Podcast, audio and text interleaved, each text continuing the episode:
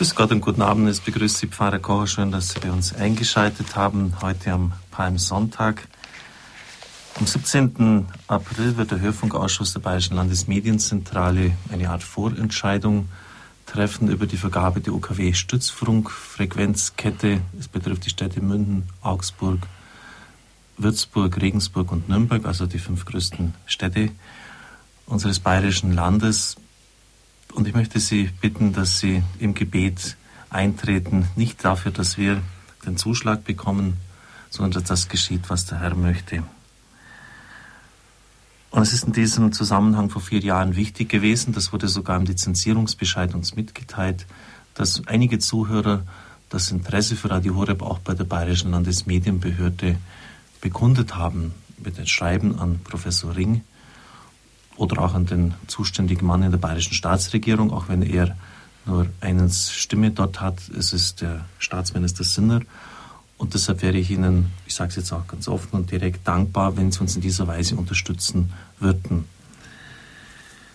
Näheres können wir ja in den nächsten Tagen auch bei der Mittagsansprache austauschen. Ich empfinde den Palmsonntag immer als einen etwas zwiespältigen Tag. In der Palmprozession wird der Einzug des Herrn in seine Stadt, in die heilige Stadt Jerusalem, liturgisch nachempfunden.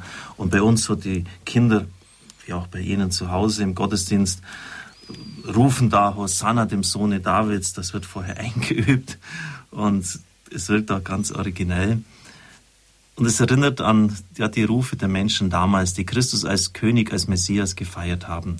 Endlich werden einige seiner Anhänger gedacht haben endlich ja, zeigt er, was er ist, was er sein sollte, der Messias. Symbolisch ergreift er Besitz von seiner Stadt Jerusalem, er zieht als König ein. Wenig später dann in der Liturgie der Kirche wird die Passion vorgelesen. Es sind nur ein paar Minuten auseinander der Einzug und das Vorlesen der Passion. Und dann tönt es ganz anders. Kreuzigt ihn mehrfach. Ja, was hat er denn getan? Keine Argumente mehr, nur mehr Geschrei, kreuzigt ihn. Wahrscheinlich sind es die gleichen Leute, die einige Tage zuvor in der Liturgie der Kirchen oder ein paar Minuten zuvor Hosanna gerufen haben. Vielleicht nicht nur deshalb, weil sie dazu aufgestachelt wurden, das sagt uns die Heilige Schrift, dass man sie dazu aufgefordert hat, sondern vielleicht auch deshalb, weil sie ihrem Unmut Luft machen wollten. So haben wir den Messias uns nicht vorgestellt. Enttäuschte Erwartungen, Sie hatten ein ganz anderes Bild. Und diese Andersartigkeit des Königtums Christi beschreibt der Papst sehr schön in seinem Buch Jesus von Nazareth bei der Auslegung der dritten Seligpreisung der Bergpredigt. Zunächst zitiert er Sacharia 9, 9 folgende. Juble laut, Tochter Zion, jauchze, Tochter Jerusalem. Siehe, dein König kommt zu dir. Er ist gerecht und hilft. Er ist sanftmütig und reitet auf einem Esel, auf einem Fohlen, dem Jungen einer Eselin. Er vernichtet die Streitwagen, vernichtet wird der Kriegsbogen. Er verkündet den Völkern den Frieden. Seine Herrschaft reicht von Meer zu Meer. Die Auslegung des Papstes. Hier wird ein armer König angekündigt, einer, der nicht durch politische und militärische Macht herrscht. Sein innerstes Wesen ist die Demut, Sanftmut Gott und den Menschen gegenüber. Dieses sein Wesen durch das er im Gegensatz zu den großen Königen der Welt steht, wird anschaulich dadurch, dass er auf einer Eselin einzieht, dem Reittier der Armen, das Gegenbild zu den Kriegswagen ist, die er abschafft. Er ist der Friedenskönig. Er ist es von der Macht Gottes her, nicht aus eigenem Vermögen. Kommt alle zu mir, ihr mühselig und beladen seid, nehmt mein Joch auf euch, lernt von mir, denn ich bin sanftmütig und demütig von Herzen. Und er sagt dann der Papst, dass dies das innerste Wesen des Königtums Christi ist. Ich möchte es an dieser Stelle bewenden lassen. Und es war vielleicht die große Enttäuschung darüber, dass Christus eben nicht nach Art der Herrscher dieser Welt sein Reich aufrichtet, nicht mit militärischer, politischer Gewalt, sondern dass es so ganz anders ist. Und der Esel, die Eselin, auf der er reitet, ist das äußerlich sichtbare Symbol. Gerade so eine Karikatur, wenn Sie so wollen, im Hinblick ja, auf die Einzüge der Mächtigen dieser Welt, wenn die in eine Stadt einziehen als Triumphatoren hoch zu Ross mit ihren Kriegswagen, mit der Schar der Gefangenen, mit der Beute, die sie gemacht haben. Ja, das sind so die Erwartungen der Menschen an das Königtum Christi, an den Messias, wie er zu sein hat und wie er dann wirklich war. Und ich habe mir gedacht, dass das vielleicht ganz gut passt, jetzt als Einstieg auch für die Sendung heute. Wir haben jetzt die elfte Folge in der Reihe Annäherung an die Wüstenväter, der Weg des Heiles. Und ich darf den Referenten neben mir begrüßen. Es ist der ärztliche Direktor zweier großer Kliniken, der Adler und der Hochgradklinik. Sie kennen ihn von vielen Sendungen, auch von Lebenshilfe her. Dr. Godihard Stadtmüller. Guten Abend, Dr. Stadtmüller. Guten Abend, Pfarrer Kocher. Guten Abend an die Hörerinnen und Hörer. Vielleicht habe ich das noch gar nicht gesagt. Sie sind jetzt, ich nehme das auch Ihren Briefbogen, äh, medizinischer Direktor, so die Endstufe dessen, was ein Arzt erreichen kann, Chef, Oberarzt, Chefarzt, medizinischer Direktor, seit einiger Zeit jetzt geworden. Ähm, was ist da die Aufgabe von Ihnen? Ja, also man kann schon noch wesentlich mehr erreichen. Man, kann, man könnte Ordinarius erreichen, das werde ich nicht mehr schaffen ähm, und so weiter. Aber die Aufgabe ist sehr viel auch Administration leider und oder Gott sei Dank, ähm, wir haben viel mit Krankenkassen zu tun, auch mit politischen Stellen. Und ähm, ist für mich ein Punkt, die Mitarbeiter und vor allem die Patienten weiter im Auge zu behalten und nicht nur im Auge, sondern im persönlichen Kontakt. Und das ist nicht ganz einfach bei der Fülle administrativer Aufgaben. Ja, gehört auch dazu. Lieber Dr. Stadtmüller, ich habe eingangs jetzt das so erzählt, heute die Spannung des heutigen Tages, Hosanna kreuzigt dem Erwartungen an Christus, wie er sich dann gegeben hat. Und wenn ich jetzt so zurückschaue, wir haben jetzt ja die meisten Sendungen miteinander gemacht, dann war es eigentlich immer oder oft zumindest so eine Situation, da kam irgend so ein Mönch zu einem Altvater und hatte bestimmte Erwartungen, Sichtweisen. Und er wurde da manchmal ziemlich direkt ähm, ausgebremst oder es wurde ihm gesagt, so eigentlich nicht. Schon freundlich, aber von der Sache her oft ziemlich bestimmt. Ich denke an das Apophthegma äh, vom letzten Mal, als wir die Sendung miteinander zu bestreiten hatten. Da äh, kam so ein Mönch zu einem Altvater und meinte ihn noch rechts außen äh, überholen zu müssen in der Spiritualität, in der Frömmigkeit und ähm, halte an dich mit leeren Worten. Also er hat ihm ziemlich das Wort, die, die Luft rausgelassen und in dem heutigen Apophthegma werden wir etwas ganz Ähnliches hören. Ist das vielleicht so eine, eine Grundstruktur, Dr. Stadtmüller, dass da Leute kommen und ein Eigenbild, Fremdbild durcheinander geht? Ja. Also äh, ich wollte im Laufe der Sendung auch darauf eingehen. Ich glaube, ich es durchaus vorausnehmen. Mir scheint äh, die, das schon eine Grundstruktur der Apophthegmata äh, zu sein, die ja so ganz verdichtete Geschichten, eigentlich Anekdoten sind. Irgendjemand kommt und ähm, möchte belehrt werden oder er möchte nicht belehrt werden, aber innerlich möchte er doch belehrt werden und er wird dann belehrt. Und äh, zwar ist die Belehrung aber bei den Wüstenvätern immer so, dass sie äh, nie ein Ratschlag in dem Sinn ist, sondern immer eine Begegnung. Und dass es zu einer existenziellen Erschütterung kommt in der Weise, dass äh, der Mönch, der kommt, der Bruder, der kommt zum Altvater, ähm, gestärkt oder in eine andere Richtung gelenkt, dann wieder nach Hause geht. Und das ist bei diesem Apophthegma, das wir für heute ausgesucht haben, auch so. Und das wollen wir jetzt auch hören. Ja, ja nochmal einen schönen Abend wünsche ich jeder Hörerin und jedem Hörer herzlich. Und ich hoffe, dass Sie aus dem Apophthegma, was ich gleich vorlesen werde, etwas für sich persönlich entnehmen können äh, und damit sich einreihen in gewisser Weise in die Kette der Jahrhunderte, die äh, diesen Legenden oder diesen Aussprüchen etwas entnehmen konnten. Und zwar etwas Wesentliches. Ich lese zuerst den originalen Text. Ich wollte noch hinzufügen, es gibt eine Literaturliste, die Sie beim Radio ähm, abrufen können, die Ihnen zugeschickt wird und äh, wo Sie die Literatur, also die Quellen, aber auch die Bücher über die Wüstenväter ähm, dann einsehen können. Gut, jetzt kommt das Original. Zwei Brüder kamen zu einem Altvater, der einsam in der Sketis, also einer Wüste, wohnte. Und der erste sprach zu ihm, Vater, ich habe das ganze Alte und Neue Testament auswendig gelernt. Der Alte entgegnete, du hast die Luft mit Worten erfüllt. Da sagte der Zweite, und ich habe das ganze Alte und Neue Testament abgeschrieben und trage es hier in meinen Händen.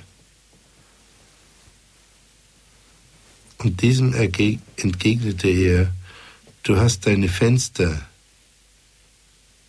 mit Papier angefüllt.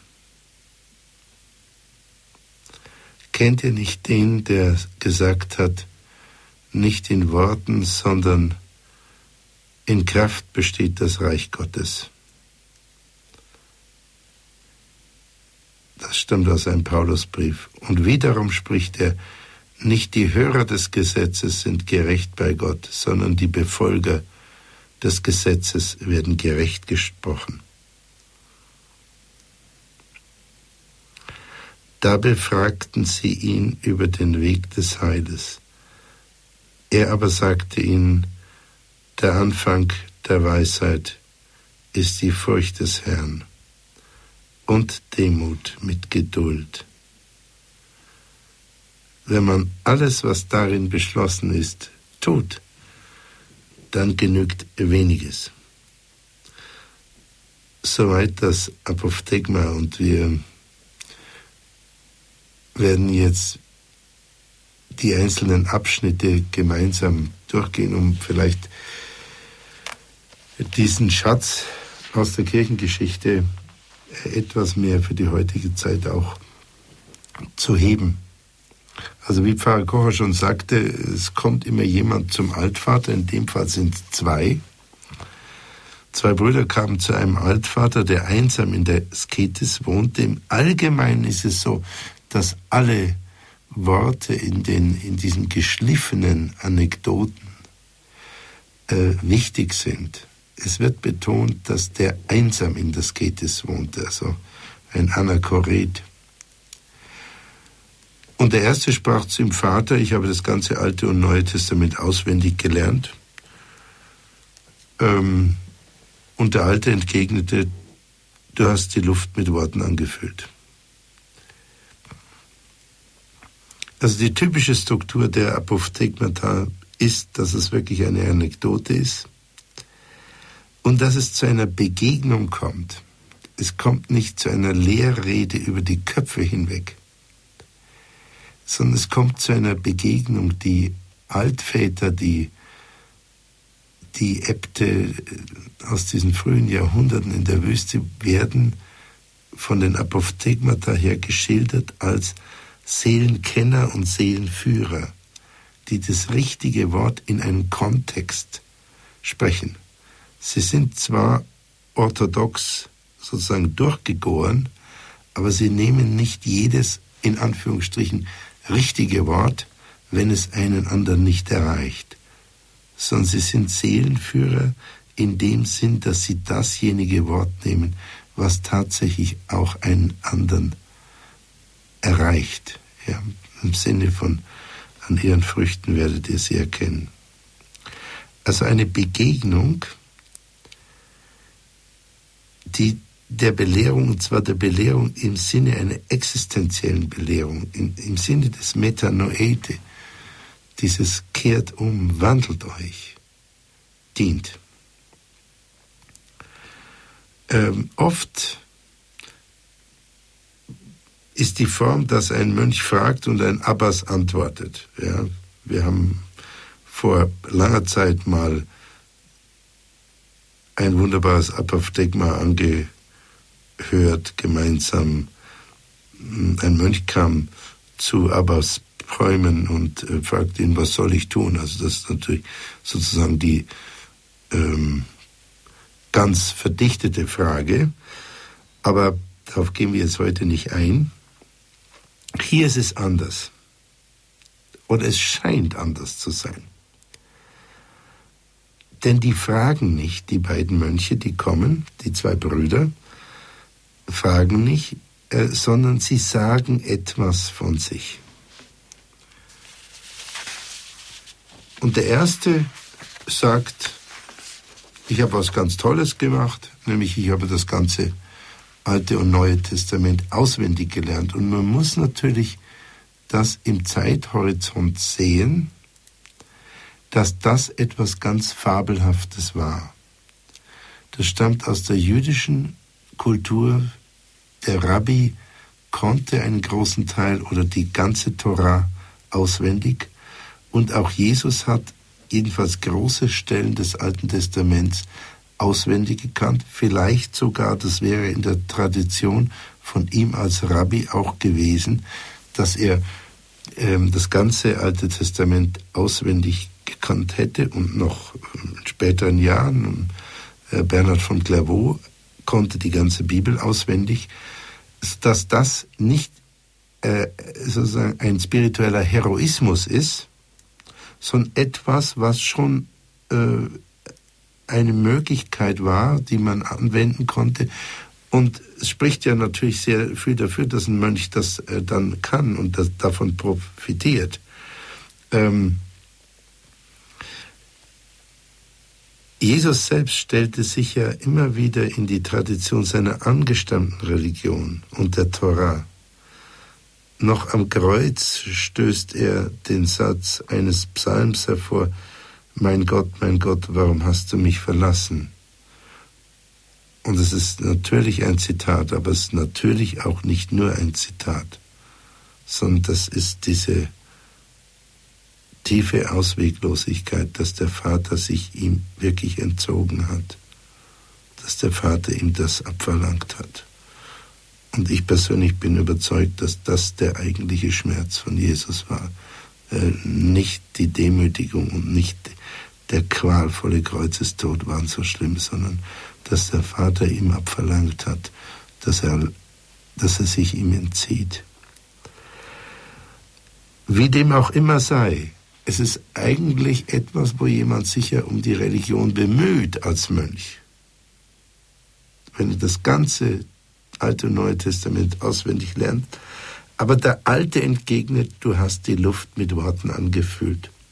Das ist ja so, wie Pfarrer Kocher vorhin sagt, das ist also vielleicht nicht gerade eine Ohrfeige, aber es ist schon ein ziemlich brüske ähm, Abfuhr. Also es werden wenig verbindliche Zwischenworte, jedenfalls in diesem Apophthegma, da Apophthegma überliefert. Hm, nach dem Sinn ja, in dem Sinn, es ist ja ganz gut und so weiter und es ist auch schon, aber hast du da auch und so. Nein, es kommt sehr direkt. Du hast die Luft mit Worten angefüllt. Äh, das heißt erst einmal, du hast Wertloses getan. Das ist das, was wir alle hören. Aber wenn man die Worte nochmal ganz genau anschaut, was ist denn das? Du hast die Luft mit Worten angefüllt.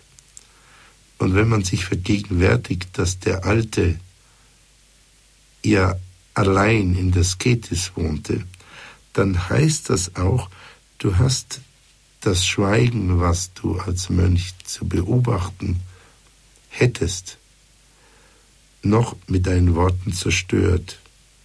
Hm? Du hast nicht nur etwas Unnötiges gemacht, sondern du hast etwas gemacht, was ungünstig war. Das ist also eine ziemlich heftige Kritik. Und der zweite in Parallelführung, also da sagte der zweite, und ich habe das ganze Alte und Neue Testament abgeschrieben und trage es hier in meinen Händen. Auch der zweite Mönch stellt keine Frage, sondern er weist eine Handlung bzw. das Ergebnis einer Handlung vor. Und zwar ist das ebenfalls heroisch. Also das ganze Alte Testament abzuschreiben, würde wahrscheinlich für jemand, der auch sehr fleißig ist, der sehr schnell schreibt, würde das also einige Monate erfordern, durchgängig. Außerdem ist das ja nicht abzulehnen, würde man normalerweise denken, denn es ist auch für die meisten Menschen eine hervorragende Gedächtnisübung. Es prägt sich etwas wirklich mnemotechnisch sehr gut ein. Und das Abschreiben führt, ähnlich wie das Auswendiglernen, auch zu einer Verinnerlichung. Wenn das Christentum, was es ja nur zum Teil ist, auch eine Religion des Buches ist, weniger vielleicht als das Judentum, aber auch dann ist die Beschäftigung mit dem heiligen Buch, dem Alten Testament und den Aussprüchen und Geschehnissen von Jesus Christus, dem Neuen Testament, führt auch zu einer Verinnerlichung. Und das Abschreiben, und das zeigt die ganze Kulturgeschichte des Christentums, aber keineswegs nur des Christentums, sondern von allen Hochreligionen, das Abschreiben ist eine Ehrung der Heiligen Schrift. In allen Hochreligionen im alten Ägypten, im Islam, im Hinduismus, im Buddhismus wurden die Heiligen Schriften, natürlich im Judentum besonders, im Christentum, wurden und werden die Heiligen Schriften sehr, sehr hoch geschätzt. Und die Illumination, die Verwendung eines besonderen Papiers oder Pergament, die Verwendung bestimmter Einbände etc äh, ist eine Entsprechung der Wertschätzung des Inhaltes, also des göttlichen Wortes eben, für das keine Schönheit und keine äh, stilsichere Perfektion zu hoch ist. Und es gab einen, den, glaube ich, ähm, mächtigsten Kaiser aus der Mogulzeit, also aus den hm, islamischen, indischen Herrschern, Aurangzeb. Und Aurangzeb war neben seinen kriegerischen Fähigkeiten auch außerordentlich fromm und hat in seinem Leben sehr oft den Koran mit der Hand abgeschrieben, persönlich. Und diese Exemplare wurden dann verkauft und das den Armen gegeben und hat auch eins der einfachsten Gräber, also nur ein Erdhügel gehabt, kann man heute noch in einem kleinen Dorf in Indien sehen. Also das Abschreiben im Sinne des Verinnerlichens, sich dem Text annähern und gleichzeitig die Heilige Schrift zu ehren, ist ja nun etwas Wunderbares. Und äh, der zweite sagt mit einer für mich vollkommen verständlichen Form des Stolzes, und ich habe das ganze Alte und Neue Testament abgeschrieben und trage es hier in meinen Händen.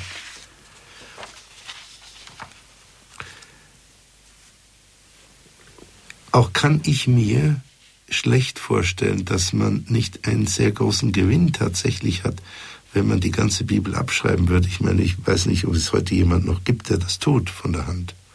Aber man hätte sicher unter religiösem Gesichtspunkt unter psychologischem Gesichtspunkt, aber auch unter literarischem Gesichtspunkt. Ich meine, Jesaja, Jeremia, Ezechiel, die Psalmen, Jona und Job gehören auf jeden Fall unter literarischem Gesichtspunkt zur absoluten Spitze der Weltliteratur. aber auch unter dem Gesichtspunkt der Weltweisheit und auch unter dem Gesichtspunkt der Historie hätte man einen sehr großen Gewinn. Und das spricht eigentlich alles dafür, eine solche Leistung hochzuachten. Also wenn zu mir jemand kommen würde und sagen würde, ich habe die Bibel abgeschrieben ganz, dann würde ich sagen, na bist du ganz sicher, äh, dass du es getan hast. Aber wenn er mir es dann vorweisen könnte, dann hätte ich erstmals eine, eine, ein Gefühl von sehr großer Hochachtung und er hätte das Gefühl, einem ganz besonderen Menschen äh, gegenüberzustehen und würde sehr gerne mit ihm sprechen. Aber der Altvater ist anders. Der Altvater sagt kantig, du hast deine Fenster mit Papier angefüllt. Nun gab es in den ähm, Hütten oder Höhlen, ähm, wenn überhaupt, wenig Fenster. Und man kann dieses Wort, ebenso wie das, das letzte vom Altvater gesprochene Wort, du hast die Luft äh, du hast die Luft ausgefüllt mit Worten, kann man jetzt dieses neue Wort, was er zu dem zweiten Mönch sagt, du hast deine Fenster mit Papier aus, angefüllt, erstmal so verstehen, wie dass es eine Paraphrase ist für du hast was Unsinniges gemacht. Aber das Wort ist viel feiner. Denn was passiert, wenn ich das Fenster mit Papier anfülle? Man kann aus dem Fenster nicht mehr sehen. Das heißt, das Fenster, der Blick in die Wirklichkeit, auch in die Außenwirklichkeit, wird verstellt. Und dass natürlich der Altvater sich so weit ähm, herauswagt zu sagen, indem du dauernd dich mit der Heiligen Schrift beschäftigt hast, hast du deinen Blick verstellt in die Wirklichkeit. Das ist in der Tat nun eine sehr heftige Aussage und ich weiß nicht, welcher Bischof es wagen würde, eine so heftige Aussage zu machen. Und äh, mir ist es eigentlich sehr lieb, wenn wir jetzt die Zeit haben, durch die äh, Radio Horeb und durch äh, Herrn Pfarrer Kocher dass wir uns diese Zeit am Radio nehmen, so ein Apophthegma genau oder einigermaßen genau abzuklopfen. Also ist dies eine sehr kantige Zurückweisung, und zwar nicht nur die Zurückweisung einer Person und etwa des Stolzes, dass jemand es sagt, sondern die Zurückweisung des Aktes selber, der Handlung selber. Also die Tatsache, dass du es abgeschrieben hast, ist eigentlich nur gut, dass du die Wirklichkeit halt schlecht sehen kannst. Das war's. Ähm, blind für die Erkenntnis der Wirklichkeit außer dir bist du geworden. Ja, liebe Hörerinnen, liebe Hörer, in der elften Sendung Annäherung an die Wüstenväter sind wir bei der Stelle angekommen, wo der Altvater die beiden Mönche, der eine, der dem, ihm mitteilt, dass er das ganze Alte und Neue Testament auswendig kann, und der andere, der ihm mitteilt, dass er die beiden Testamente abgeschrieben hat mit eigener Hand, äh, sind wir an dieser und der Altvater, die dann beide sehr brüsk zurückweist. Ähm, und die Struktur, um kurz darauf einzugehen, ist bei beiden gleich. Sie benennen eine an sich wunderbare Handlung. Und zwar eine heroische Handlung. Und die Ant Antwort des Altvaters antwortet auf die Benennung dieser Handlung. Die Struktur der Anekdote ist typisch für die Wüstenväter. Es geht immer um einen Kontext. Es ist wie bei den Gleichnissen von Jesu. Die Gleichnisse sind nie außerhalb eines Kontexts. Es ist in den Apophthegmata kaum ein Ansatz, eine Lehrrede zu halten, außer Kontext. In den meisten Fällen ist es so, dass ein oder zwei Mönche irgendetwas fragen. In diesem Fall ist die Frage keine explizite Frage, sondern die Benennung und das Vorweisen einer Handlung, aber diese Handlung, wie sich im Folgenden zeigt, wird zur Frage. Der Altvater reagiert so darauf, dass die Handlung, die eigentlich ein affirmativer Akt war, zur Frage wird. Und die Antwort gibt der Altvater als Frage. Und dazwischen kommen zwei Punkte. Das eine ist die Zurückweisung dessen, was er erfährt. Und das zweite ist, dass er ähm, etwas zitiert aus der Bibel. Das heißt, dass er, wenn Sie so wollen, die beiden Bibelgelehrten, besonders Bibelgelehrten, die die, die beiden Testamente auswendig kennen bzw. abgeschrieben haben, mit ihren eigenen Worten oder mit ihrer eigenen Gelehrsamkeit schlägt. Und der vierte Schritt bei einem Apophthegma ist meistens die existenzielle Annahme der Belehrung, häufig in der Form, da gingen sie gestärkt davon und so weiter. Aber wir wenden uns wieder ganz konkret unserem Text zu, also jetzt die Antwort. Die Antwort des Altvaters ist eine Frage. Er antwortet auf die feststellenden Sätze und Taten mit einer Frage. Und zwar fragt er, kennt ihr nicht den, der gesagt hat, nicht in Worten, sondern in Kraft besteht das Reich Gottes. Das ist aus dem ersten Korintherbrief von Paulus.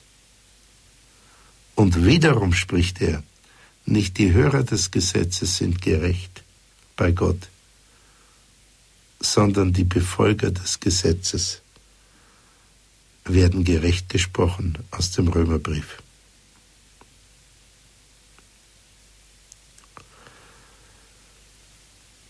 Nachdem der Altvater die abgeschmettert hat, stellt er ihnen eine Frage.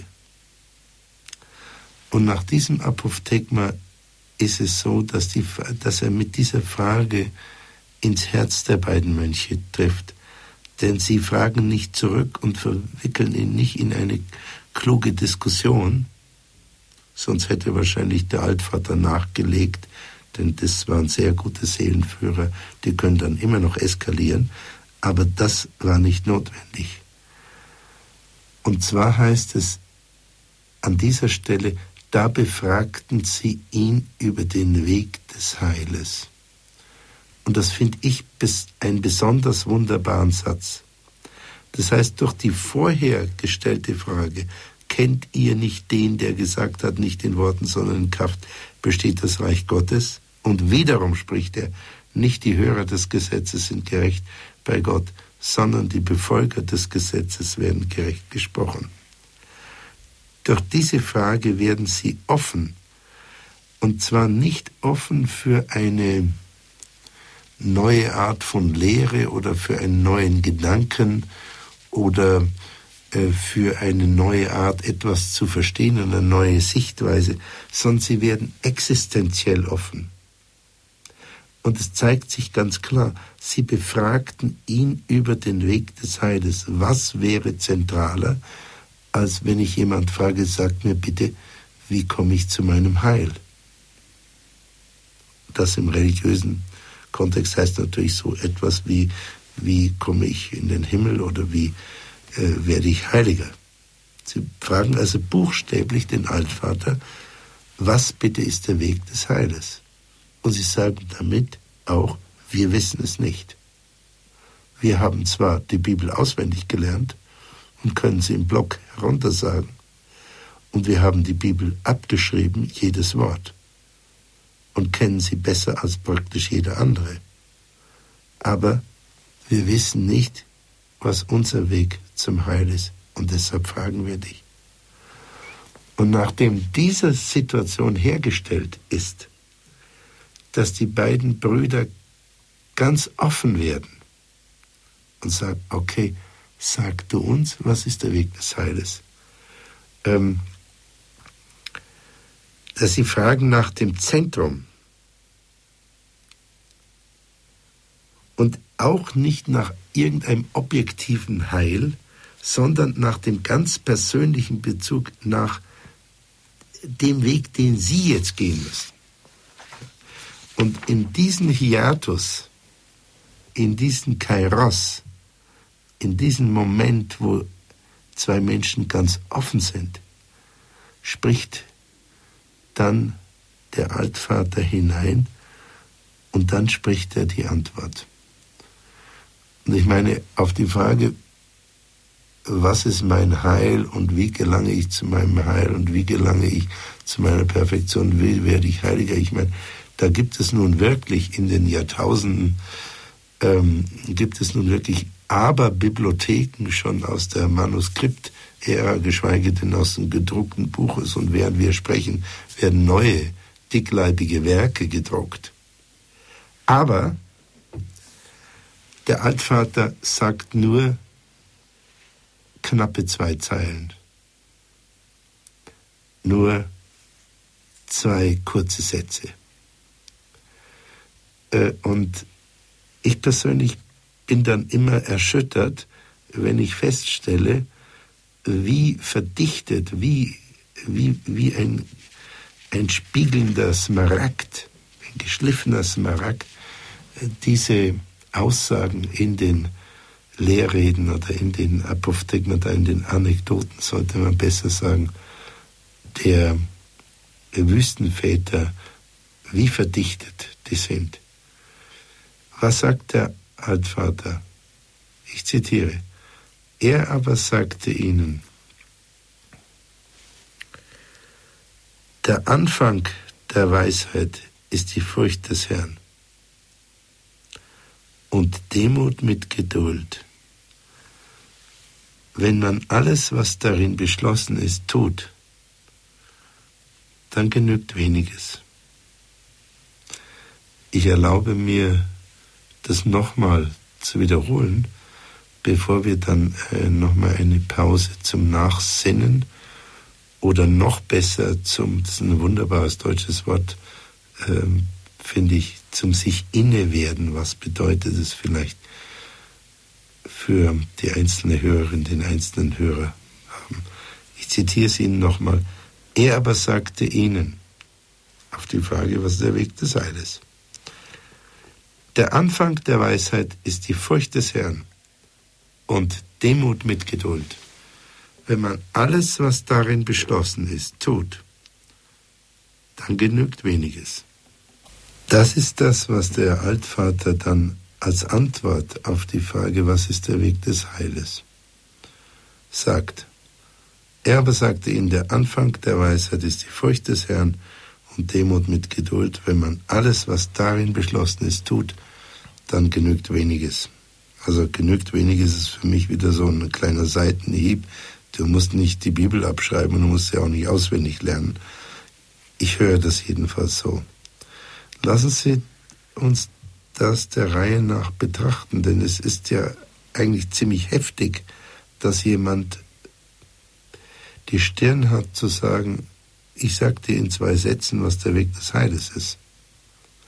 Das aber und nicht weniger tut wirklich dieser Altvater. Er sagt als erstes, der Anfang der Weisheit ist die Furcht des Herrn. Das ist ein Psalmzitat. Das ist ein berühmtes Zitat, es ist sehr häufig ähm, zitiert worden, es schmückt Kirchenkuppeln und wurde ähm, wohl Stoff unzählbarer Predigten.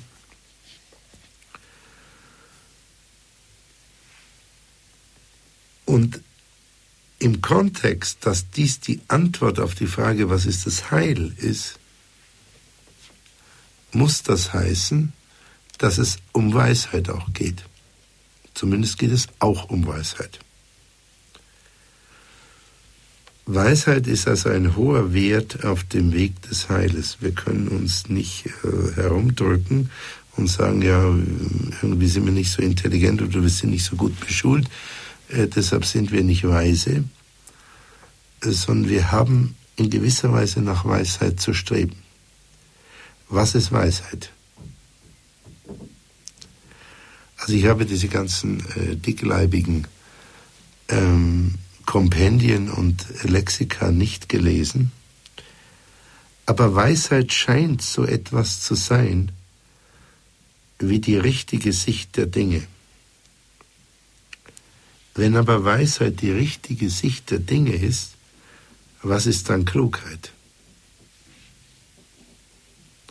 Ist nicht Klugheit schon die richtige Sicht, die richtige Erkenntnis und Einordnung der Dinge? Und Klugheit über Intelligenz hinaus wird ja als Tugend gesehen, auch von der Kirche so. Was ist dann Weisheit über Klugheit hinaus? Ein sehr intelligenter Mensch muss nicht klug sein. Zum Beispiel, wenn er gewisse Aspekte in seinem Leben drastisch überbewertet oder unterbewertet und deshalb ein schiefes, ungleichgewichtiges Bild der Welt erhält. Wenn ein kluger Mensch die Dinge im richtigen Verhältnis nach Maßgabe ihrer Wichtigkeit erkennt, was unterscheidet ihn dann noch von einem weisen Menschen? Ich glaube, dass nach unserem Wortverständnis oder in meisten Sprachen Weisheit mehr ist als Klugheit. Es gibt sehr intelligente und auch dazu noch kluge Menschen, die wir nicht als weise bezeichnen würden. Andererseits gibt es weise Menschen, die nicht unbedingt von herausragender Klugheit sein müssen. Aber wenn es um Weisheit geht, wenn das so wichtig ist, dann lohnt es sich ein bisschen näher zu bestimmen, was eigentlich Weisheit ist. Was ist ein Spezifikum für Weisheit? Ein Beispiel. Ein kluger Mensch könnte zum Beispiel spielsüchtig sein. Wir würden ihn dann eindeutig nicht einen weisen Menschen nennen. obwohl er vielleicht in den meisten Bereichen außerordentlich klug ist und vielleicht seine Spielsucht mit einem grandiosen Scharfsinn und einem wirklich klugen Überblick selbst noch analysieren kann. Wir würden ihn vielleicht als klug bezeichnen, aber nicht als weise. Und dieses einfache Beispiel zeigt, dass Weisheit Weisheit scheint nicht nur etwas mit den äußeren Dingen zu tun zu haben, sondern auch nicht nur mit der Sicht auf die eigenen Fähigkeiten und Möglichkeiten, sozusagen die Außensicht auf die eigene Person, sondern Weisheit ist eine Form der Sicht auf die Welt und die eigene Person, die handlungsleitend ist. Und zwar in der Weise, dass es gut ist die die Handlungen der Person im Kontext der Welt und der eigenen Person so leitet, dass es gut ist. Und wenn wir Weisheit so sehen, dann ist der Satz aus dem Psalm tatsächlich gewaltig. Die Furcht des Herrn ist der Beginn der Weisheit. Das heißt, dieser Satz ist deshalb gewaltig, weil er uns unsere Klugheit, äh, Entschuldigung, weil er uns unsere Kleinheit und unsere Größe zugleich zeigt. Die Furcht des Herrn ist der Beginn der Weisheit, zeigt uns unsere menschliche Winzigkeit und unsere menschliche Größe zugleich. Und das tatsächlich würde ich einen gewaltigen Satz nennen wenn er mir meine eigene Kleinheit und meine eigene Größe zugleich zeigt. Weshalb zeigt der Satz unsere Kleinheit? Indem er sagt, ohne die Furcht des Herrn, also aus uns selbst heraus, können wir nicht einmal den Beginn der Weisheit erhaschen. Wir sind von der Weisheit getrennt dann einfach. Das zeigt wie klein wir sind. Wir sind nicht fähig, schon den Beginn der Weisheit überhaupt nur aus eigenen Kräften zu erhaschen. Der Satz zeigt aber auch unsere Größe. Denn er sagt, wir können in der Tat einen sicheren Weg zur Weisheit mindestens beginnen. Und zwar genau durch die Furcht des Herrn. Und die Furcht des Herrn ist, äh, würde ich persönlich nicht versuchen umzudeuten, sondern ich würde sagen, in der Furcht des Herrn ist so etwas wie auch Angst vor dem Herrn. Angst nicht in dem Sinn, dass sie uns zerstört, aber Angst äh, vollkommen gegen den Herrn in Worten oder in Handlungen zu verstoßen.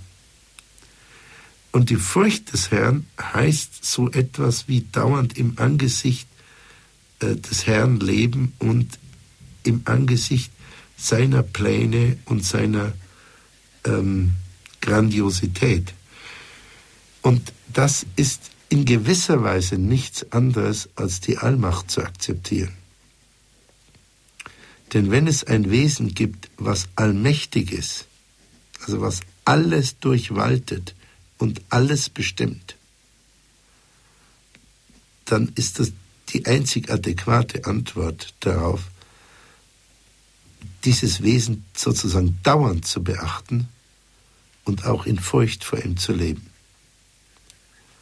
Also für mich ist die Furcht des Herrn eine Folge seiner Allmacht und des sich Innewerdens.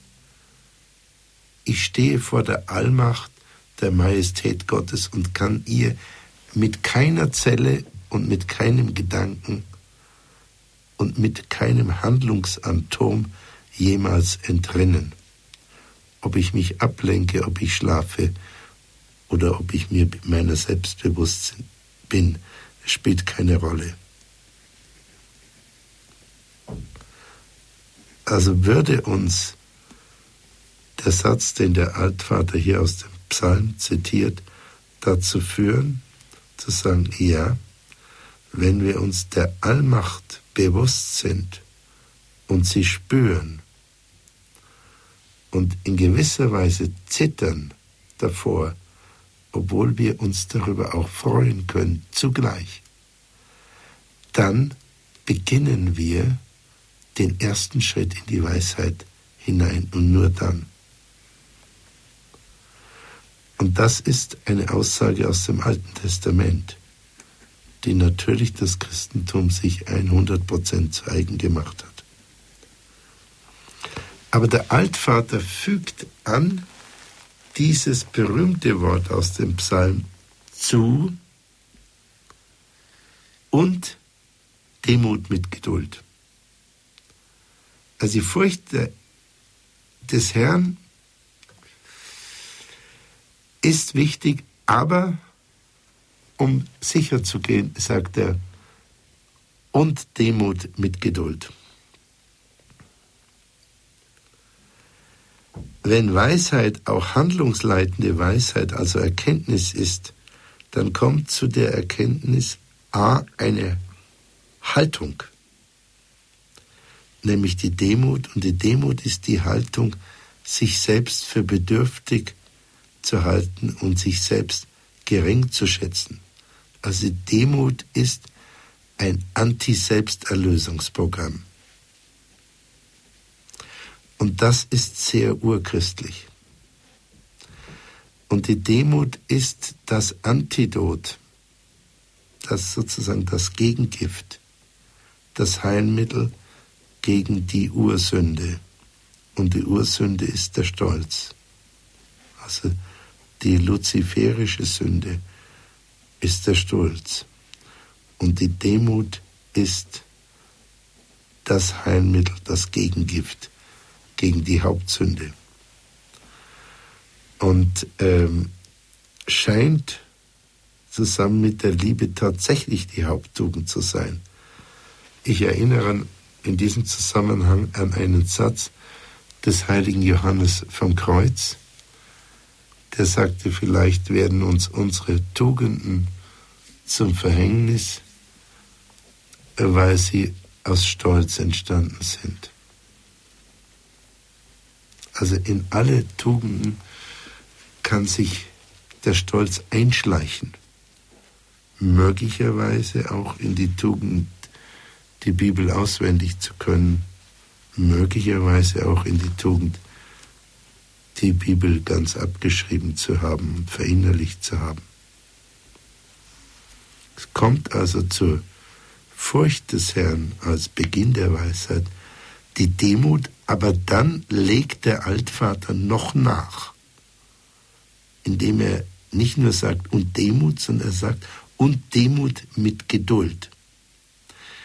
Und er unterscheidet offenbar ganz fein, und die Altväter waren wirklich ausgezeichnete Psychologen, nicht Populisten, sondern ganz fein unterscheidende Psychologen. Nämlich zu der Haltung der Demut kommt die Form einer Handlung. Und die Form der Handlung ist die Geduld. Die Geduld besteht im Ertragen, aber in der Beharrlichkeit auch. Man wird es feststellen können, dass Leute besonders beharrlich sind, wenn sie besonders willensstark sind. Das ist das eine. Weil Motivation gut, das sinkt, kommt und geht. Und wenn die Motivation dauernd ist, dann ist die psychologische Frage, ja, wie erhält jemand die aufrecht? Das kann durch Willensstärke geschehen, aber auch durch Demut. Mutter Teresa ist, glaube ich, ein besonders gutes Beispiel für eine extreme Perseveranz, eine extreme Fähigkeit durchzuhalten und gleichzeitig eine große Demut. Und ich möchte meinen, dass die beiden zusammenhängen. Hier gibt es jetzt eine Zäsur der astronomischen Zeit. Es ist 20.58 Uhr jetzt gleich. Und wir verabschieden mit herzlichen Wünschen und Grüßen die UKW-Hörer im Bereich München. Auf Wiedersehen, aber die anderen können noch zuhören.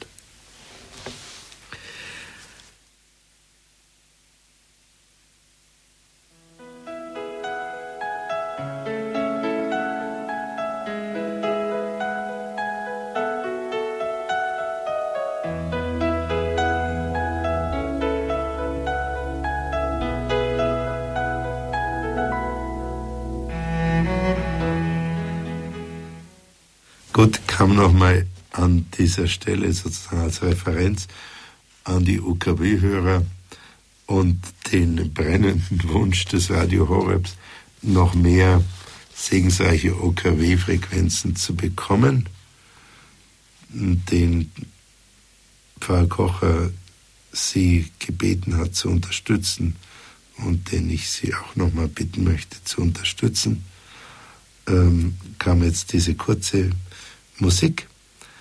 Wir waren bei Demut und Geduld und wenn Sie nur sich einen Moment äh, die Mühe machen, diesen feinen Unterschied zwischen Demut und Geduld, Sie können auch noch Sanftmut, Demut und Geduld, Sanftmut aus der Bergpredigt mit dazu nehmen, äh, dem nachzuspüren, dann gewinnen Sie ein Mehr an innerer Einsicht in Ihre eigenen Seelenvorgänge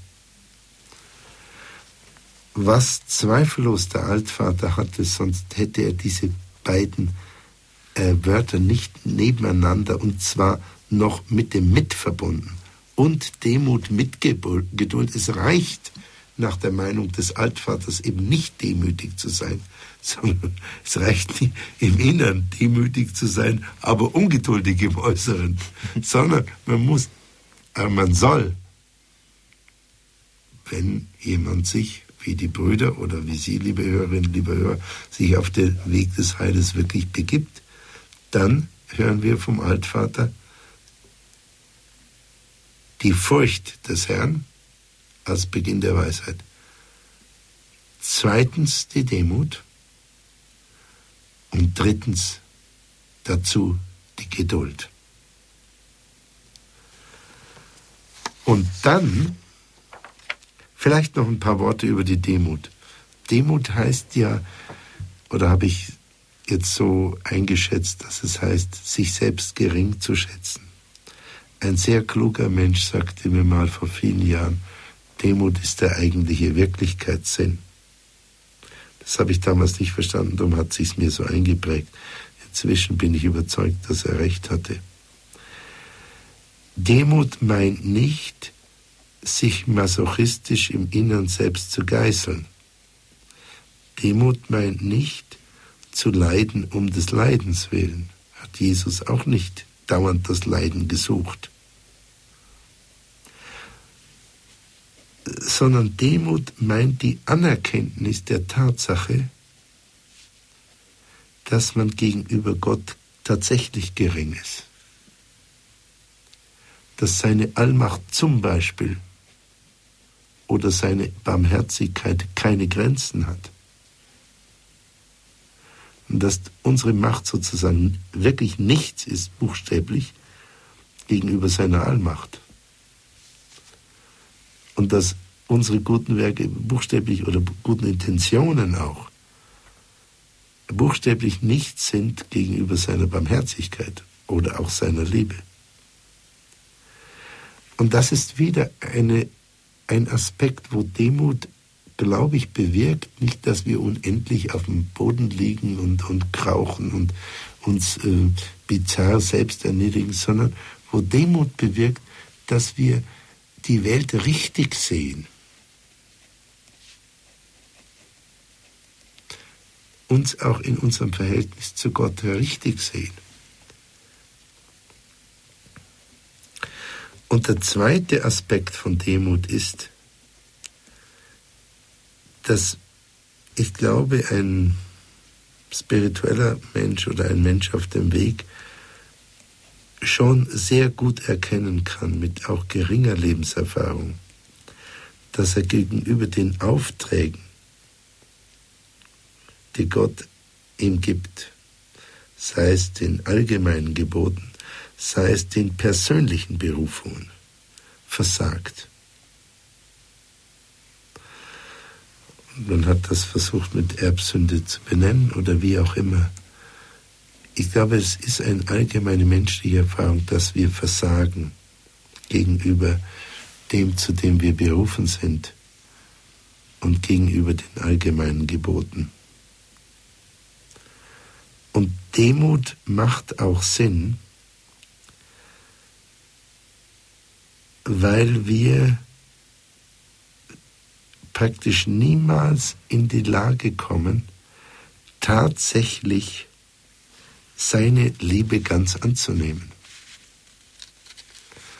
Wir tendieren dazu, zu beharren auf unserem eigenen Willen und nicht die gigantische Liebe, die von Gott jederzeit herströmt, anzunehmen. Das ist vielleicht im Zusammenhang zu sehen, auch mit einem Satz vom heiligen Ignatius, der sagte, kein Mensch kann je ermessen, was Gott aus ihm machen würde, wenn er sich ihm ganz überließe. Wir können das ja nicht mal zwei Minuten oder die wenigsten von uns. Und wir können gar nicht ermessen, was passieren würde, wenn wir das nur drei Stunden täten das ist ganz weit weg für die meisten. Wenn wir uns drei Stunden lang sozusagen von Sekunde zu Sekunde führen ließen, dann wären wir wahrscheinlich, das ist jedenfalls meine Überzeugung, in drei Stunden tatsächlich verwandelt, geschweige denn in drei Wochen. Und unser Eigensinn führt uns eben dazu, dass wir seine Liebe nicht annehmen, weil wir ihr letzten Endes doch nicht vollständig vertrauen. Weil wir, wenn Sie mir das zu später Stunde mal erlauben, äh, etwas burschikos zu sagen, weil wir ein bisschen die kleinen Minischurken sind, die eben doch nicht glauben, dass wir vollständig geliebt werden. Das ist also doch ein Lippenbekenntnis. Und damit will ich niemandem zu nahe treten. Ich will nur sagen, das ist die Conditio Humana, das ist die menschliche Bedingung, deshalb brauchen wir nach der christlichen Lehre die Erlösung. Und deshalb ist es sinnvoll, was der Altvater sagt, sich in Demut tatsächlich einzuüben.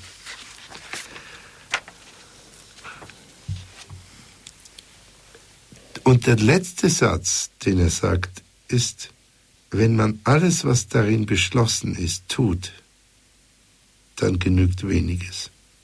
Also mit anderen Worten, es geht um erstens Furcht des Herrn, zweitens Demut und drittens Geduld. Und dann sagt er, wenn du das alles tust, was darin beschlossen ist, dann musst du nur noch ganz wenig tun. Also dann brauchen ganz wenige Handlungen. Kehrt damit zurück zum Anfang. Da musst du die Bibel nicht auswendig lernen und du musst sie auch nicht abschreiben. Und musst mir auch nicht das Konvolut deiner abgeschriebenen Bibel mitbringen in meine Einsamkeit, sondern es genügt ganz weniges. Er weist sie zurück auf sich selber und auf diese von Gott her kommenden Möglichkeiten, die Furcht des Herrn, die Demut mit der Geduld. Die beiden Mönche kamen ja mit heroischen Handlungen, das habe ich jetzt öfters genannt,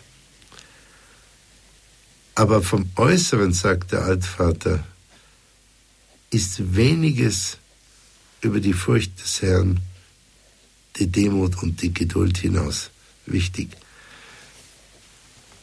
Von unserem Apophthegma von heute Abend, von diesem Altvater her, heißt es, du musst wenig tun.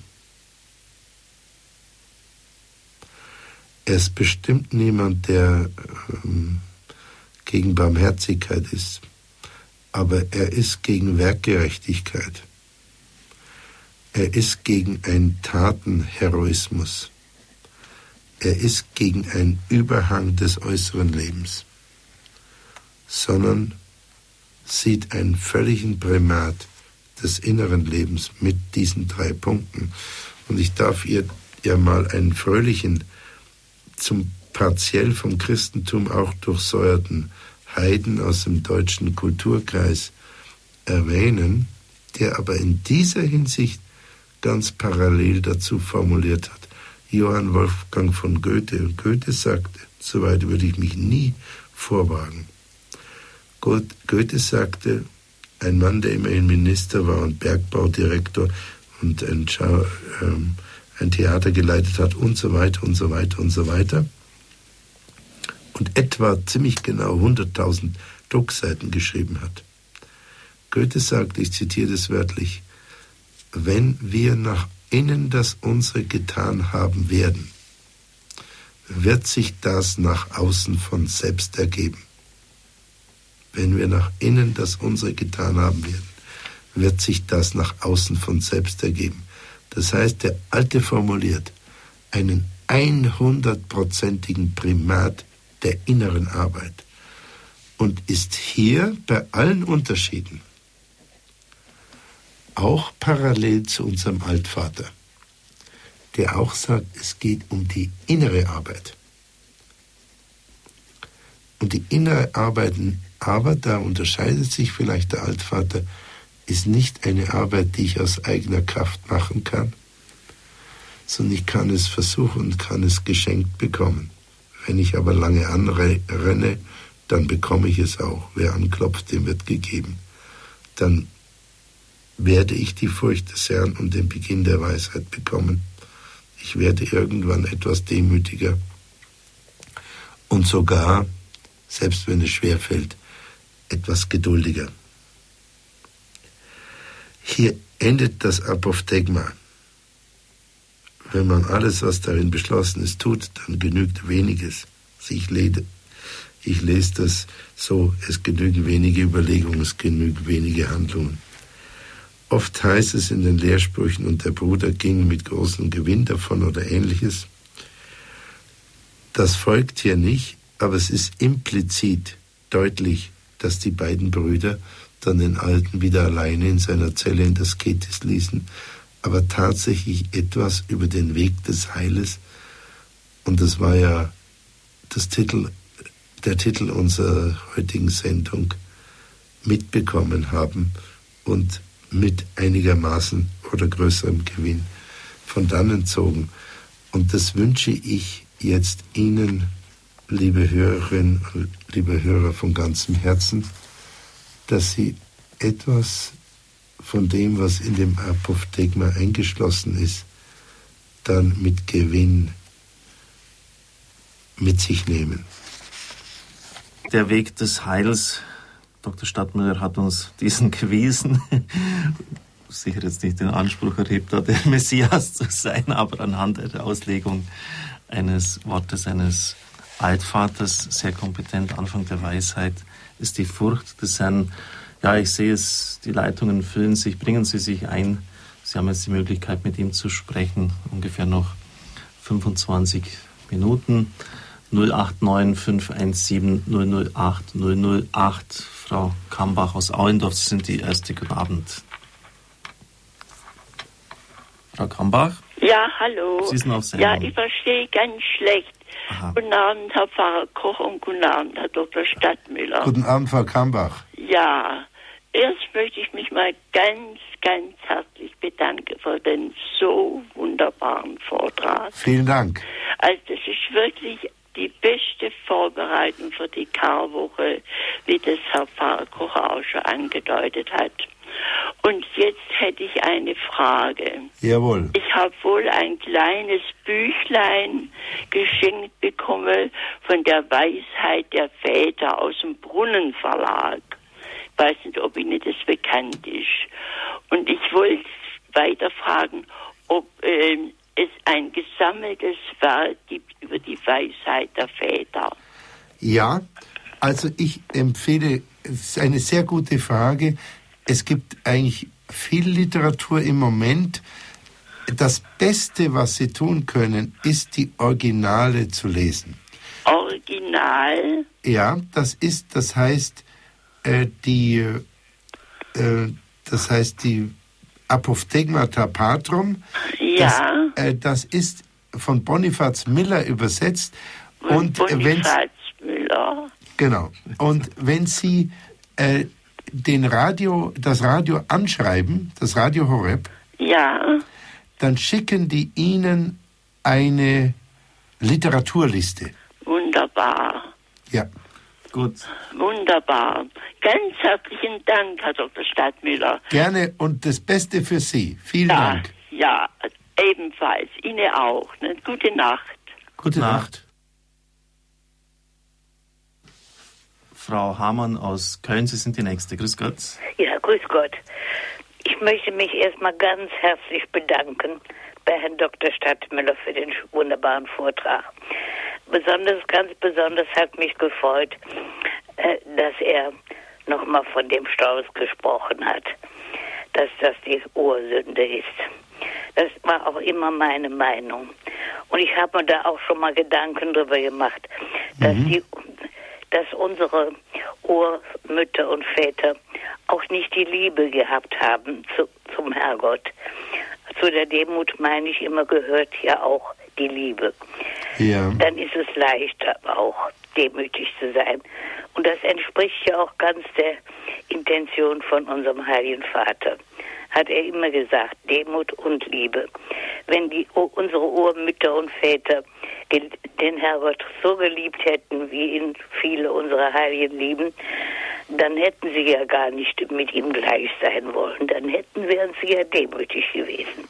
Ja, das ist ein tiefer Gedanke, ja. Und dann ähm, möchte ich dann nochmal Herrn Dr. Kocher danken, da der uns so viele ähm, ähm, Interpreten besorgt, die wirklich demütig sind und ähm, wie soll ich das sagen? Wir haben sie immer noch gesagt, was was was die Stadt, was die höchsten Väter sein müssen. Demütig und ja. Mit Geduld. Und geduldig ja auch. Aber wir haben ja so wunderbare Interpreten bei Radio Horeb und darum glaube ich auch, dass die auch gleichzeitig demütig sind und hochintelligent sind. Und ich glaube, aus diesem Grunde wächst auch unser Radio Horeb so wunderbar schnell. Alles ja. Liebe und Gute. Vielen Dank. Das ist äh, zu viel der Komplimente, aber es ist ganz, ganz liebevoll. Ich freue mich drüber und ich wünsche Ihnen eine gute nächste Woche. Ja, ich wünsche Ihnen alles Liebe und Gute. Danke. Danke.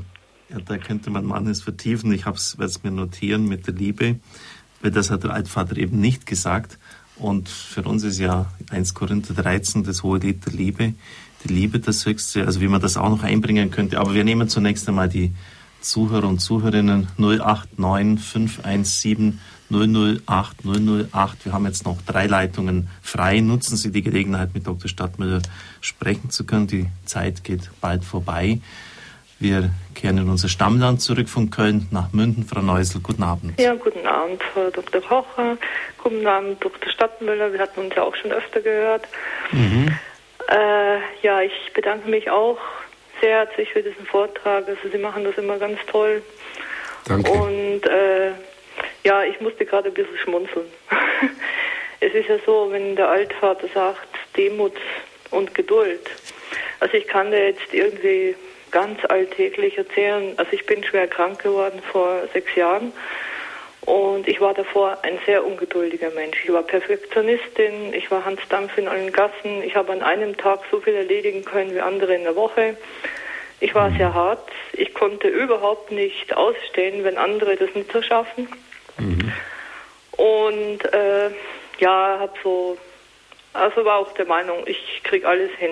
War auch nicht fähig, also dass ich mir mal Gedanken gemacht hätte, dass ich Hilfe annehme von anderen oder ich war schon selber hilfsbereiter, wie auch immer. Und ja, mit zunehmender Erkrankung äh, war das eigentlich mein härtester Kreuzweg. Bin ich ständig an meine Grenzen gestoßen. Mhm. Also ständig äh, habe ich dann irgendwas nicht mehr geschafft oder äh, das gibt Tage, da kann ich nur eine einzige Verrichtung, bekomme ich fertig und es grummelt in mir dann immer noch, aber ich nehme es hin.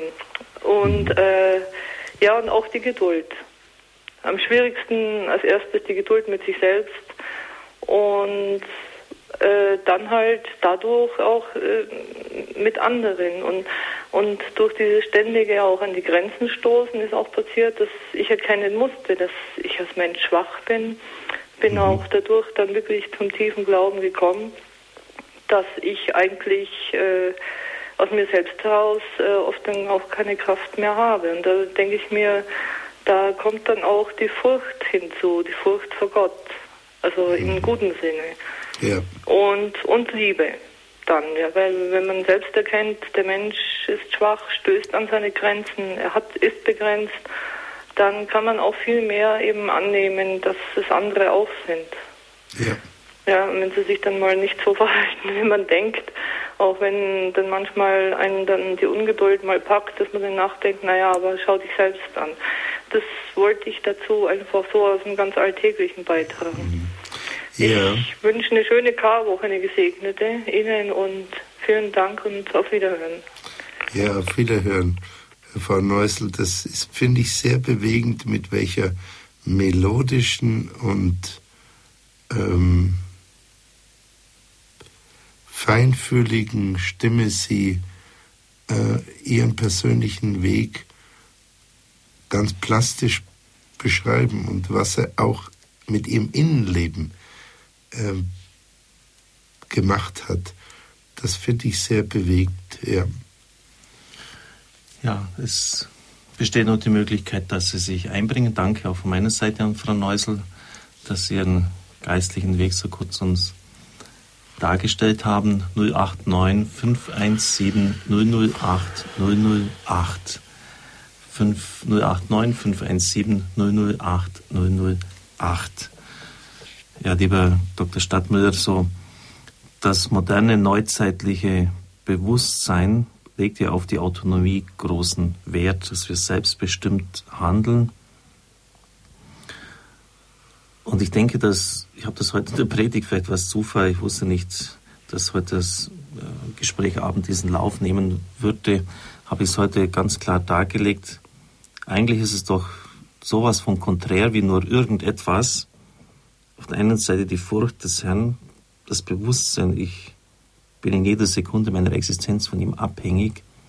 Er hat mich geschaffen, er wird doch mal Rechenschaft verlangen, wie ich mein Leben geführt habe. Auf der anderen Seite führen wir uns ja auf, als ob wir Herren über Leben und Tod sind. Selbstbestimmt, ja, dann, wenn es halt vorbei ist, kann man auch das Leben, dem Leben ein Ende setzen mit einer Spritze. Ähm, was mir gut tut, ist richtig. Also es, es wird ja, wir brauchen nur in die Zeit hineinzuschauen, alles getan, um das Leben absolut so, wie man es selber einrichten will, zu führen. Und zwar oft dann natürlich an dem vorbei, was, was, was Gott uns sagt, was richtig wäre. Da stellt sich schon die Frage, ob wir überhaupt erst am Anfang dieser Weisheit sind, ob wir uns da nicht eigentlich von diesem Leben aus der Gegenwart Gottes völlig entfernt haben in unserer Zeit. Ja, also eine nicht einfache Frage und ich glaube auch eine Frage nach dem Maß. Ähm, der Mensch ist schon das Ebenbild Gottes, auch in dem Sinne seiner Machtvollkommenheit, seiner Freiheit und seiner Fähigkeit, über sich selbst zu verfügen. Und der, äh, der geniale Philosoph Nikolaus von Kues aus dem 15. Jahrhundert, ähm, der, einer von den zwei Menschen, über die Karl Jaspers gesagt hat, dass sie also Denker aus dem Ursprung seien und, ähm, und trotzdem in tätigen Leben waren.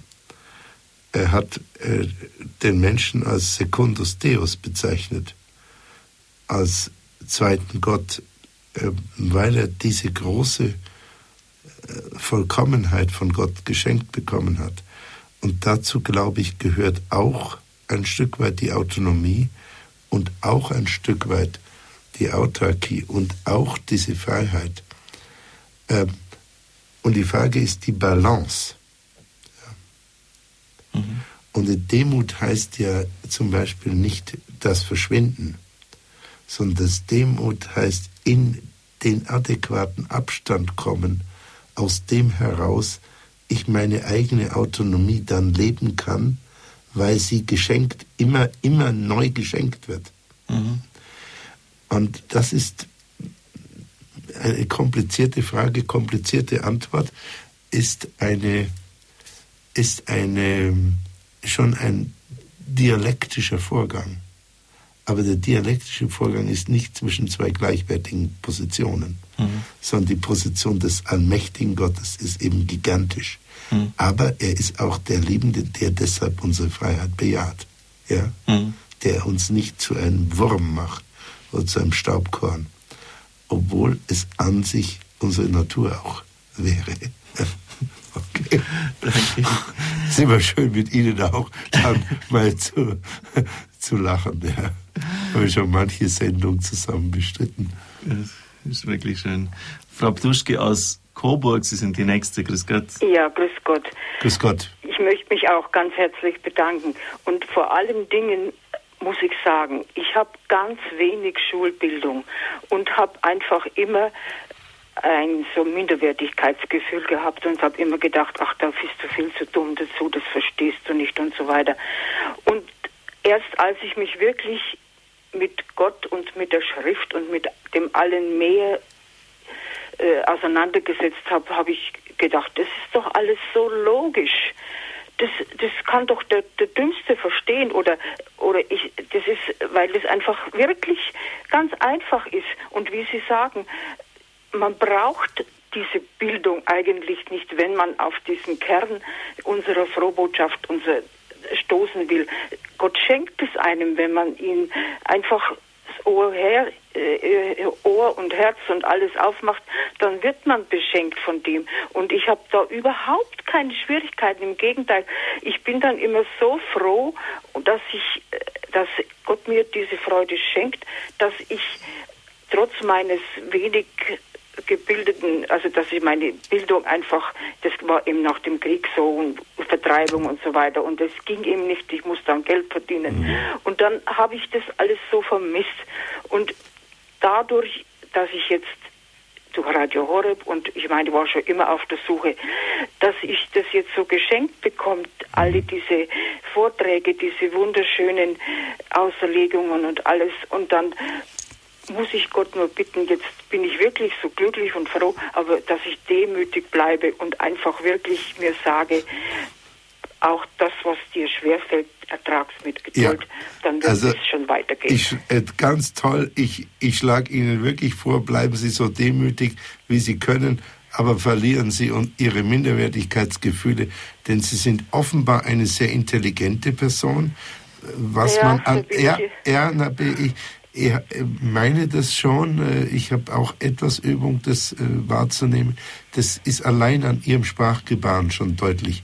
Mag sein, dass Sie nicht so gut beschult waren, aber dass Sie äh, ziemlich intelligent sind, ist klar. Da werden Sie mich jetzt auch in aller Demut nicht vom Gegenteil überzeugen. Wie schön. ja? ja.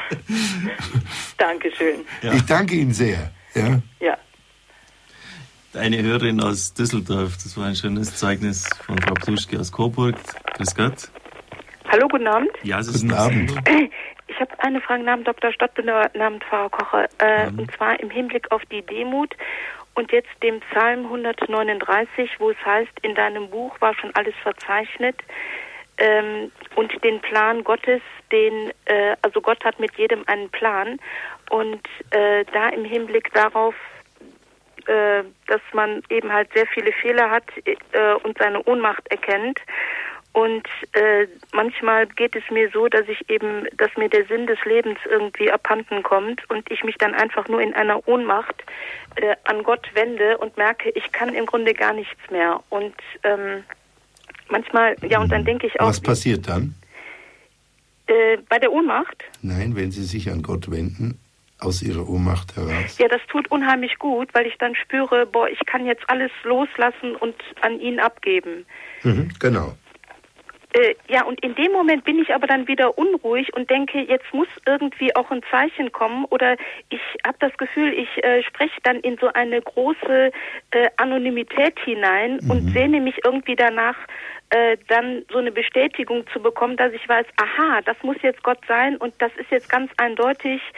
Äh, ähm, ja, und wenn ich dann immer höre, äh, Gott hat mit jedem einen Plan, dann merke ich so eine Sehnsucht in mir. Äh, wo ist denn bei mir der Plan? Wo, zeichnet der sich für mich ab? Ja, ja, das verstehe ich. Ich glaube, dass Sie eigentlich Glück haben. Denn wenn Sie dieses Gefühl haben, ja, ich darf alles abgeben, das ist schon ein ziemliches Stück Gnade. Das heißt, dass Sie von Ihren eigenen Überlegungen ein Stück weit erlöst werden. Äh, Das würde ich schon für einen Akt der Gnade halten, den Sie auch sogar spüren können. Wenn Sie jetzt unbedingt wissen wollen, was der Plan Gottes mit Ihnen ist, ja, dann fragen Sie ihn. Wenn er Ihnen nicht antwortet, klopfen Sie nochmal an. Wenn dann nicht, dann nochmal. Ja, und äh, äh, irgendwann äh, wird er Ihnen antworten. Die Antwort muss nicht die Form eines Satzes haben. Die Antwort kann auf ganz verschiedenen Kanälen sein, durch einen, einen Schicksalskontext, durch die Begegnung mit einem anderen Menschen, durch ein Wort, was Sie hören, durch eine Zahl, durch eine Erinnerung, durch einen Traum, durch eine Körpersensation. Das, da gibt es ganz, ganz viele Wege. Ja. Also sich einfach Gott offen halten, äh, vor allen Dingen auch jetzt, äh, wo Sie auch Ignatius von äh, Loyola ansprechen, Unterscheidung der Geister. Man hat ja äh, im Laufe des Tages verschiedene äh, Entscheidungen zu treffen Ja. und dann denke ich innerlich immer, äh, versuche ich mich mit dem Heiligen Geist zu verbinden und denke so, was ist jetzt der richtige Weg? Und dann kommt aber auch wieder diese menschliche, dieser Verstand, diese Komponente hinein, dass man irgendwo äh, unruhig wird und äh, da, ich finde das so schwierig, dieses das eine, das Gleis mit dem Vertrauen Mhm. Ja. und dann mit dem Verstand und dann Ja. abwarten, äh, dann ist man sich selber so misstrauisch, dass man Mhm. jetzt überlegt, jetzt mal ganz einfach gesprochen, welche Handwerkerfirma äh, nehme ich jetzt für mein Vorhaben? ja, ja, es ist super. Äh, ich meine, es- ja. nein, das ist super. Die, äh, die, äh, es ist ja offensichtlich nicht äh, der Wunsch des Schöpfers, sie ohne Verstand ab morgen durchs Universum Ja, wanken zu genau. lassen. Ähm, insofern äh, ist das ja auch ein wertvolles Talent. was sie ausbilden können. Sie können sich mit dem Verstand auch vereinigen mit der Gnade. Ja? Das ist das eine. Und das andere ist, weil Sie jetzt wiederum den heiligen Ignatius äh, bemühen, äh, dann wollte ich Ihnen noch was zitieren. Und zwar der heilige Ignatius sagt an diesem Punkt ganz kantig, ähm, in Zeiten der Trostlosigkeit, also gemeint ist Zeiten ohne geistlichen Trost. Mhm. Bleibe unverrückbar bei einem einmal gefassten Plan und mhm. ändere den Plan nur in Zeiten des Trostes. Also wenn man den, den Geist spürt. Das könnten Sie auch versuchen. Danke für diesen. Ganz lieben Dank. Ich ja, herzlichen Dank. Ja. Gute Nacht, tschüss. Ja, tschüss. Ja, das war ein ganz lebendiger Beitrag Aber aus super, ja. Absolut super. Ja. Frau Henrichs, Sie sind die Nächste. Grüß Gott. Ich wollte eigentlich zum, äh, zum, zu dem, was die Frau Hamann gesagt hat, ähm, wollte ich mich bedanken. Das hat mir sehr geholfen, das mit der Liebe. Das erscheint mir sehr wichtig zu sein. Und die Rednerin vorhin meinte, es ginge so bei Entscheidungen, da muss, dass es sich da auch manchmal schwer tut. Das geht mir auch so und ähm, auch durch eine psychische Erkrankung bedingt. Aber ähm, ich glaube, wenn man dann fragt oder sich überlegt, was, was ist die Liebe, was, was, dass, dass man aus, aus dem Gesichtspunkt heraus handelt, dann kann doch nichts falsch sein eigentlich. Ne? Und was Sie gerade gesagt haben mit den Zeiten des Trostes, habe ich mir auch gerade heute gedacht, weil ich in einer Situation der Angst mal eine Entscheidung umgeschmissen habe. Da habe ich mir hinterher gedacht, schau, das kann ja nicht richtig gewesen sein, dass man so in, in einer, aus einer Angst heraus handelt. Also das wollte ich noch gerade sagen mit der Liebe. Das erschien mir so wichtig. Gut, danke. Vielen Dank. Eine gute Karwoche. Dankeschön. Ihnen auch. Danke sehr. Wir nehmen jetzt noch Frau Hohmann aus Braunfels und beschließen dann den Reigen der Anrufer und Anruferinnen. Guten Abend. Ja, guten Abend. Guten ich Abend. möchte mich einfach ganz herzlich bedanken für diesen tiefgehenden und hervorragenden Vortrag. Und ich möchte ein, mal eine Parallele ziehen. Sie haben gesagt, ähm, irgendwo erinnere ich mich, Demut führt zur Selbstverwirklichung. Kann das sein? Habe ich, äh, hab ich das, ob ich das gesagt ich meine, habe? das wäre irgendwie durchgekommen. Äh, äh, nein, äh, der, äh, das Zitat war. Ähm, Zitat ist Demut ist der Sinn für die Wirklichkeit. Ja, ist der eigentliche Wirklichkeitssinn. Ja, für die eigentliche Wirklichkeit. Die gnadenhafte Erkenntnis, dass ich nichts bin und Gott alles ist. Ich glaube, der heilige Thomas hat das äh, gesagt. Hm. Aber ähm, äh, mir ist das heute Abend so aufgegangen. Ich habe mich sehr viel auch ähm, ja mit mit Esoterik beschäftigt, wo es ja darum geht, sich selbst zu verwirklichen durch alle möglichen ähm, ja, Übungen.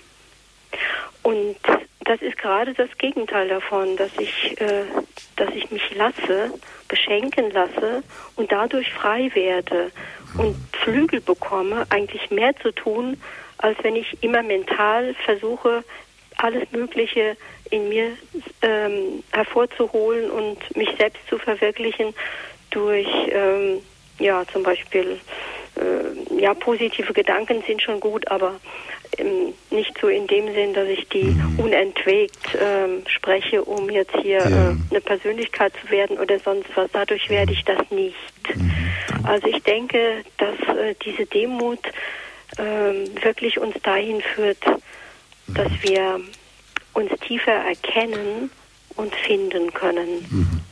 Ja, das ist äh, sehr gut. Das ist sicher der übergeordnete Gesichtspunkt. Auf der anderen Seite hat gerade Jesus Christus in keiner Weise gesagt, dass wir unser Leben nicht in die Hand nehmen sollen. Er hat wiederholt von den Talenten gesprochen und jemand, der mit seinen Talenten nicht wuchert, der wurde eher abgekanzelt. Also es gibt das beides. Es gibt auch das, das die aktive an sich arbeiten und es gibt das den Erfolg anheimstellen. Mhm. Nur das Primat, das Stärkere ist, sich zu öffnen und den Erfolg anheimstellen. Ja? Es gibt ein sehr schönes, wenn ich das gerade noch sagen darf, ein sehr schönes italienisches Wort, was ich mal von einem Gärtner gehört habe, der es angeblich von einem Jesuitenpater gehört hat. Das kann man so gar nicht so äh, das Wortspiel genau übersetzen. Das heißt im Italienischen occuparsi ma non preoccuparsi. Das heißt wörtlich, sich beschäftigen, aber sich nicht überflüssige Sorge machen. Hm. Ja, das ist richtig. Ich, ich dachte auch nicht, dass, äh, dass es ins Nichtstun äh, gleiten soll. Das nicht. Mhm. Schon aktiv sein. Mhm. Äh, aber mit diesen Kräften, die ich von, von, von Gott geschenkt bekomme. Genau, also ja? wie es im Apophthegma heißt, ja. äh, Furcht des Herrn, ja. Demut und Geduld, darüber hinaus genügt weniges. Mhm. Danke, Frau Hohmann, für den wichtigen Vielen Dank. Beitrag. Ja, die letzte Zuhörerin hat das offensichtlich wortwörtlich mitgeschrieben. Was will man mehr als eine solche Aufmerksamkeit, lieber Dr. Stadtmüller? Schön, dass Sie immer herkommen. Ich freue mich immer auf die Sendung mit Ihnen. Dankeschön. Ja, damit sind wir auch am Ende der Sendezeit angelangt. Am kommenden Sonntag Ostern wird Christa Mewes bei uns zu Gast sein. Bestseller-Autorin, hat viele Bücher geschrieben, auch über die Erziehung auch der Kinder, über, über Ehegestaltung, Plädoyer für eine christliche Kulturrevolution wird das Thema der Sendung heißen. Und am Sonntag darauf wird der bekannte Professor Schneider über Liturgie mit Feiern und Verstehen referieren. Er wird im Balderschwang sein. Ich wünsche Ihnen von Herzen, nachdem wir uns jetzt wochenlang vorbereitet haben auf das heilige Osterfest, auf das Triduum Pascale, die österreichischen drei Tage, ähm, ein ganz tiefes mit hineingenommen werden in Tod und Auferstehung des Herrn ich werde am Karfreitagabend noch durch seine Wunden sind wir geheilt, einen Beitrag zu dieser Spiritualität auch versuchen zu geben und darf Ihnen den Segen Gottes wünschen für die Nacht und für die kommende Woche. Alles Gute und auf Wiederhören.